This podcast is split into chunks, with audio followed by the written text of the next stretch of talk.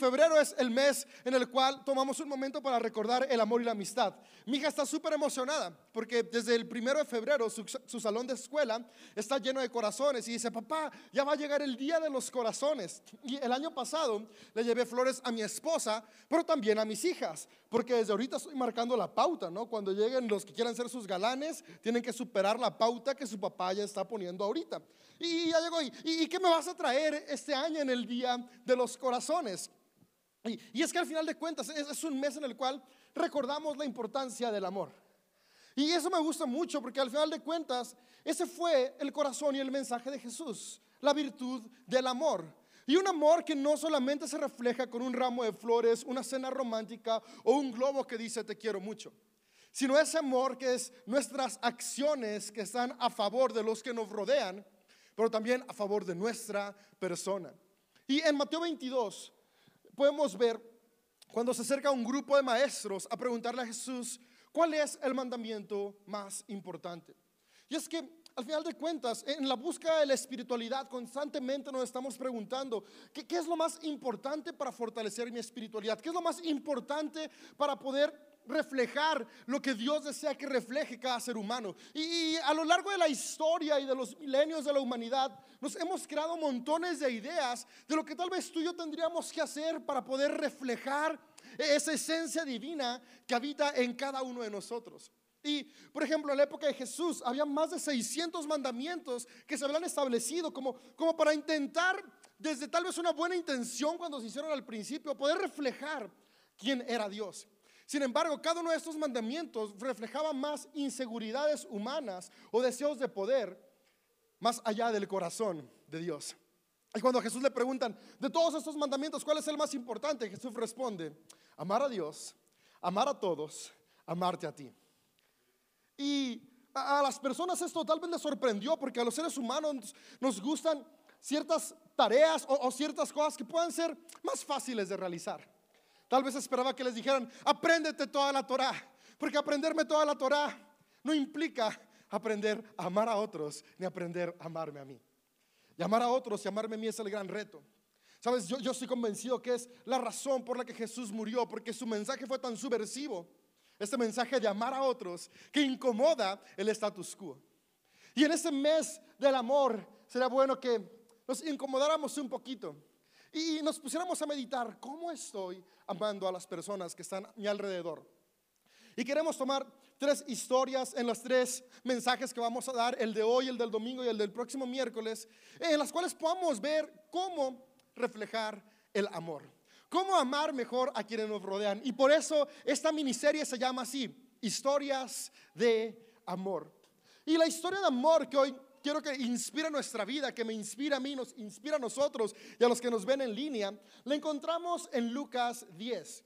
Y es una parábola que Jesús platica, que es la parábola del buen samaritano. Y esta parábola está conectada con el versículo central de nuestra serie, que es Mateo 22. Amar a Dios, amar a las personas, amarnos a nosotros. Y justamente parece que están en esta plática que tiene Jesús con los maestros de la ley. Y, el autor de Lucas nos pone como lo que responden los maestros de la ley. Porque Mateo termina esta parte y sigue de largo. Pero Lucas nos dice que, que después le pregunta al maestro de la ley, ok, pero ¿quién es mi prójimo? ¿A quién es a quien tengo que amar? Porque una realidad que me he dado cuenta y es muy presente en mi vida, no sé en la tuya, es que somos muy selectivos con quien amamos. Somos muy selectivos de a quién queremos servir, con quién queremos involucrarnos, con quién queremos crecer, con quién queremos hacer equipo. Y generalmente, al menos me he dado cuenta en mi vida, siempre busco aquellos que suman a mi vida. Y tendemos a ignorar a aquellos que tal vez no están sumando a nuestras vidas. Y, los maestros de la ley eh, tal vez tenían este mismo corazón, ok, amar a mi prójimo, pero ¿a, a quiénes voy a amar Jesús? Porque en la cultura judía había una cultura de cuidado, pero era un cuidado excluyente. Se cuidaban entre ellos nada más. Tenías que ser judío para que te cuidaran. Tenía un excelente sistema de cuidado de viudas, pero si no eras una viuda judía, lo siento, no había ayuda para ti. Y, cuando Jesús viene en, en, esa región en la cual Jesús está haciendo su ministerio, que es Galilea, es una región llena de extranjeros. Y era muy marcado el amor selectivo que mostraban los judíos. Porque tenían vecinos no judíos. Y si al vecino no judío se le acababa el arroz, lo siento, no hay arroz para ti.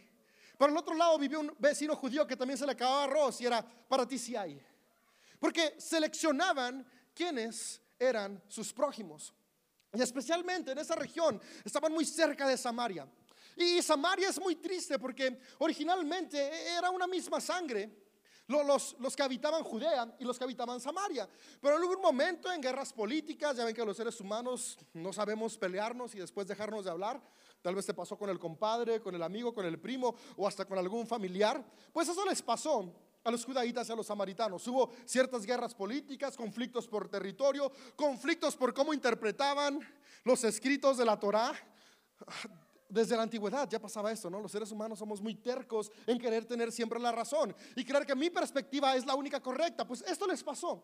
Y por esas diferencias se odiaban a muerte, no podían verse, no podían sentarse juntos, samaritanos y judíos. Y, donde estaba Jesús, haciendo su ministerio, estaba cerca de la región de Samaria. Por lo tanto, también ese desprecio hacia estas personas era muy palpable. Y cuando le preguntan, ¿quién es nuestro prójimo? Jesús toma esta historia para poder plantear cómo se mueve el amor, cómo es el amor. Y quisiera leérselas y que juntos viéramos algunos principios que puedan ayudarnos a amar mejor a quienes nos rodean. Comenzando con amarnos mejor a nosotros para después amar mejor a los demás. Eh, de repente, los seres humanos queremos como sistematizar todo, y más cuando se trata de los textos bíblicos, porque creemos que los textos bíblicos son un manual y los manuales dice ABC. Pero no, no, no, los textos bíblicos no son un manual. Son escritos espirituales que inspiran nuestra conexión con Dios y con los demás. Entonces, de repente es, ok, ¿cómo es el amor? ¿Amo primero a Dios? ¿Amo primero a los demás? ¿O me amo primero a mí? Y como leemos el texto de manera lineal y es ama a Dios, ama a tu prójimo como a ti mismo, creemos que ese es el orden. Amo a Dios, después amo a los demás y después me, amo a mí mismo. Pero ¿cómo voy a dar algo que yo no tengo? ¿Cómo voy a amar a otros si no tengo amor por mí? Tengo que aprender a amarme a mí para poder amar a los demás. Porque al final de cuentas, la única manera de amar a Dios es cuando amo lo que existe. A Dios no podemos verlo. Pero sí podemos ver a las personas que nos rodean y sí te puedes ver a ti. Entonces, cuando te estás amando a ti y cuando estás amando a los que te rodean, es cuando estamos amando a Dios. Y esta historia nos presenta de una manera muy clara cómo es importante el amor propio para después poderlo brindar hacia los demás. Y dice Lucas 10, en el verso 29. A 30. Jesús respondió con una historia. Un hombre judío bajaba de Jerusalén a Jericó y fue atacado por ladrones. Le quitaron la ropa, le pegaron y lo dejaron medio muerto al costado del camino. Un sacerdote pasó por ahí de casualidad, pero cuando vio al hombre en el suelo, cruzó al otro lado del camino y siguió de largo. Un ayudante del templo pasó y lo vio allí tirado pero también siguió de largo, siguió de largo por el otro lado. Entonces pasó un samaritano despreciado. Y cuando vio al hombre, sintió compasión. Subió al hombre sobre su propio burro y lo llevó hasta un alojamiento donde cuidó de él. Al día siguiente le dio dos monedas de plata al encargado de la posada y le dijo, cuida de este hombre. Si los gastos superan esta cantidad, te pagaré la diferencia la próxima vez que pase por aquí. Ahora bien, ¿cuál de los tres te parece que fue el prójimo del hombre atacado por los bandidos? Preguntó Jesús. El hombre contestó, el que mostró compasión. Entonces Jesús le dijo, así es, ahora ve y haz lo mismo. Jesús está explicándole a las personas que nuestro llamado más grande como seres humanos es el llamado de amar. Y en ese momento Jesús encierra de una manera muy increíble, en pocas palabras, cómo estamos llamados a amar. Y lo primero que yo puedo ver en esta enseñanza es que estamos llamados a amar con compasión. Nuestra cultura nos ha enseñado a amar por interés. Y si te soy muy honesto, hasta después de muchas sesiones de terapia, comprendí que al final de cuentas no se trata de casarte para obtener algo a cambio, sino como tú ya estás completo, te casas porque quieres compartir todo lo que ya tienes.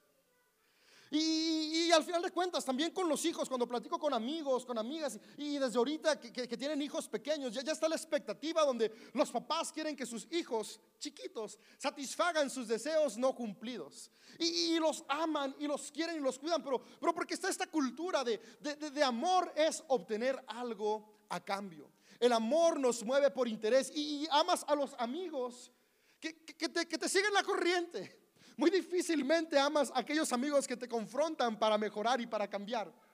Porque nuestra cultura nos ha enseñado que amor es obtener algo. Y lo primero que yo en esta historia es que amor es movido por compasión. Compasión por encima del interés. Ahora, la compasión de repente le huimos porque nos vuelve vulnerables porque hace que nuestro corazón comience a crear empatía con la necesidad de aquellos que nos rodean. Y, tal vez te pasó que un día actuaste con compasión y sentiste que tú diste la mano y te agarraron el pie, el hombro, la cabeza y todo, se aprovecharon de ti. Y, comienza a pasar una y otra vez hasta el punto que nos vamos haciendo duros y es como de, no, mejor ya no. Sin embargo, me gusta como en esta historia podemos ver que podemos ser compasivos al mismo tiempo que somos compasivos con nosotros mismos. Pues es importante el amor propio, porque si no hay amor propio, soy compasivo con otros sin ser compasivo conmigo mismo. Y cuando menos acuerdo, la cultura ya terminó con todo lo que yo tenía sin cuidar quién soy. Pero es importante que hoy en esta historia de amor podamos ver eso. Estamos llamados a tener un corazón compasivo, es decir, ser empáticos con lo que sucede a nuestro alrededor. Y es que llega a pasar que, nuestras emociones se cauterizan. Comenzamos a ignorar la necesidad de alguien, de otra persona más. Y, con el pasar del tiempo sentimos rarito, ¿no? Pero, pero, es que no me quiero involucrar. E, es que implica que yo haga algo y, y estoy muy cómodo sin involucrarme. Y llega un día donde ya no siento nada por ver injusticias. Para comenzar a amar como Jesús amó, Damos comenzar a dejar fluir esa compasión que está en cada uno de nosotros, es decir, abrir nuestros ojos a las necesidades de aquellos que nos rodean.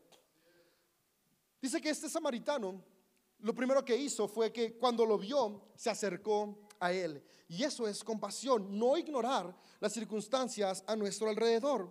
En nuestra pareja, ¿cuántas veces llegamos a ignorar circunstancias porque no queremos discutir? Porque a nadie le gusta discutir.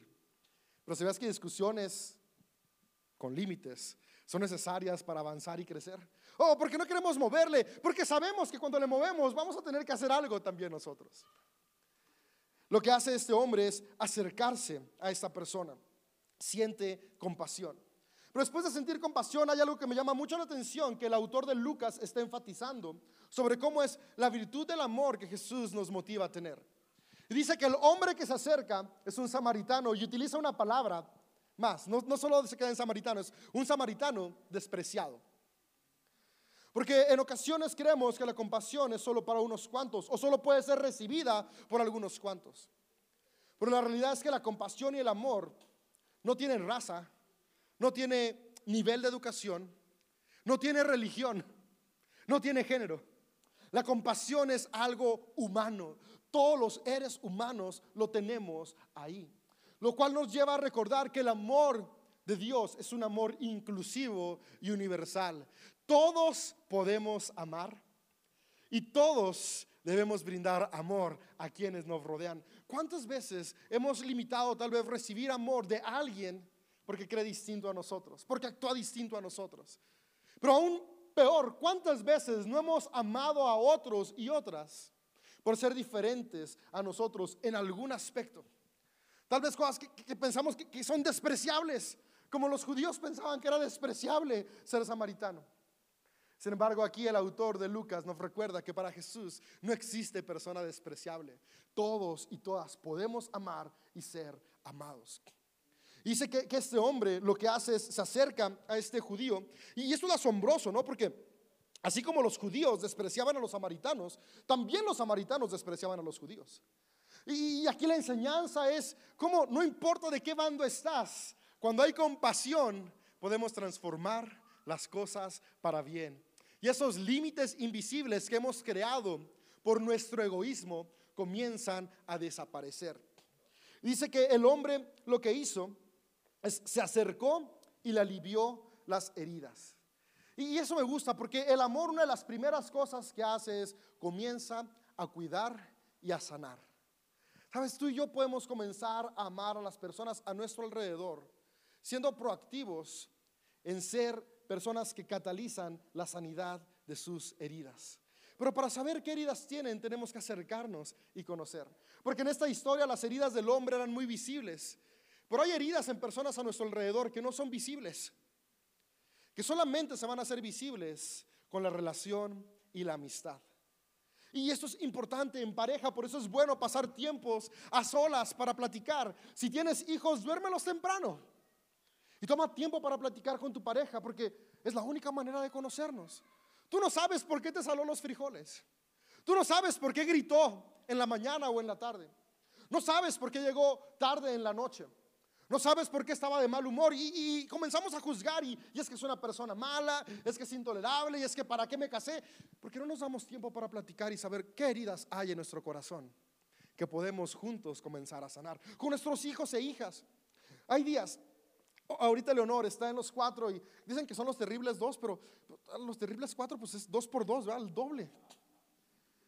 Y hay días que es como de, no la entiendo y, quisiera desaparecer de berrinche y estrés y, y todo lo como se siente. Pero he aprendido que si ella está haciendo eso es porque hay algo dentro de ella que la hace reaccionar de esa manera. Y la única forma de poder saber qué es lo que tiene es pasar tiempo con ella, tener compasión en lugar de ser el adulto de, ya cállate o te castigo. Eso que te abrazo y aguanto que llores. En lo que te calmas y me cuentas qué es lo que pasa.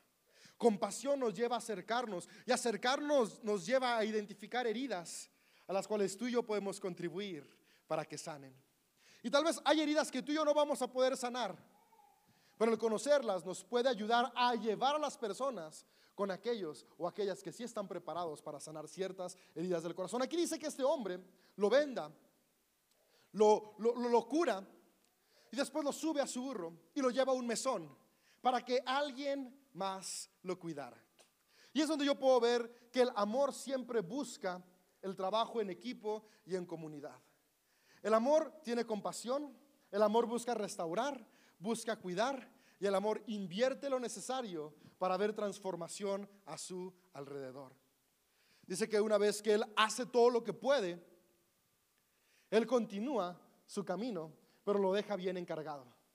Deja dos monedas de plata y le dice, si se gasta más en que lo terminen de curar, cuando yo regrese, yo termino de pagar. De aquí yo puedo ver la, la importancia de cómo el amor busca la restauración de aquellos que están cerca de nosotros. Qué diferente sería si nuestras relaciones, en lugar de ser personas que estamos dañando continuamente con nuestras palabras y actitudes, fuéramos personas que estamos sanando continuamente con nuestras palabras y actitudes. Qué diferente serán nuestras relaciones si en lugar de ser personas que estamos ignorando como el sacerdote o como el ayudante del templo, por una buena razón tal vez, pero al final de cuentas ignorando sin hacer ningún cambio. Y pasamos a ser hombres y mujeres que no ignoramos, sino que estamos atentos a en qué momento podemos actuar. Y esto me gusta mucho porque al final de cuentas eso es el amor.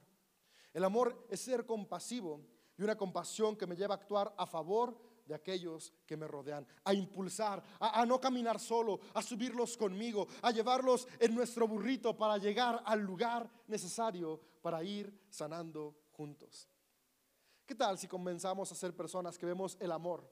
como este poder tan grande que está ahí para sanar corazones, para sanar vidas, para restaurar relaciones, para restaurar propósitos.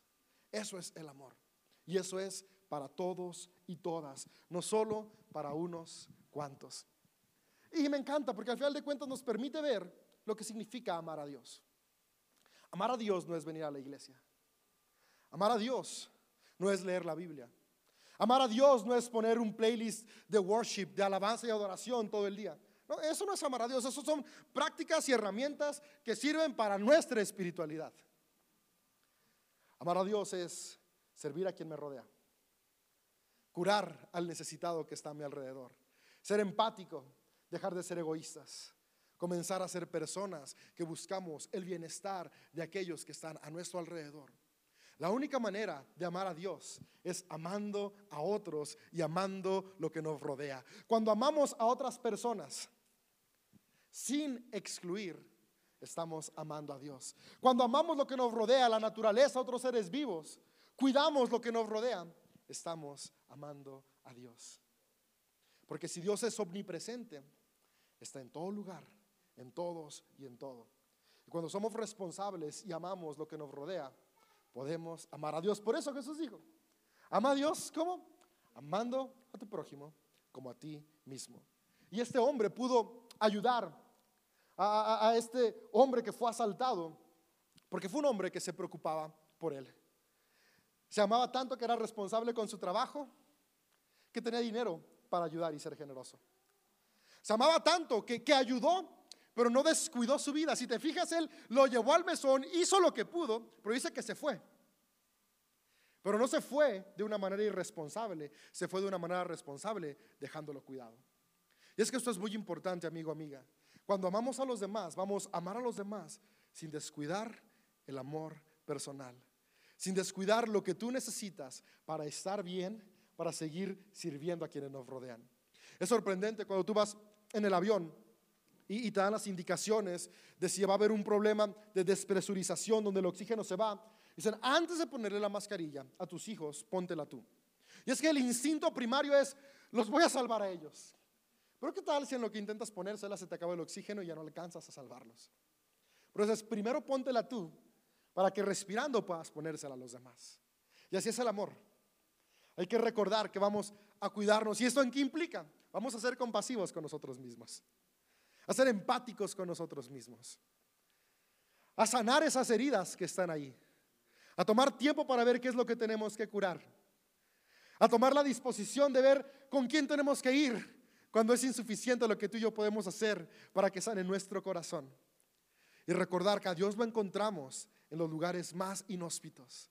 Así como este hombre judío lo encontró en un samaritano, tú y yo podemos encontrarlo a nuestro alrededor si comenzamos a abrir nuestros ojos sin juicio, entendiendo que Dios está en todo lugar. Esta historia de amor nos recuerda que el amor es compasivo y el amor es para todos. Vamos a amar como Jesús. Fue con lo que Jesús terminó diciendo.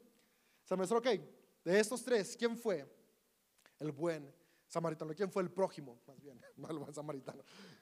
Y, el mismo maestro de la ley dice, ok, no, no fue mi colega, no fue el sacerdote, no se animó a decir fue el samaritano. Por eso dijo, fue el que tuvo compasión. A final de cuentas, Jesús dice, ah, ¿Es cierto? Ve y haz lo mismo. Y con esto quisiera cerrar esta noche.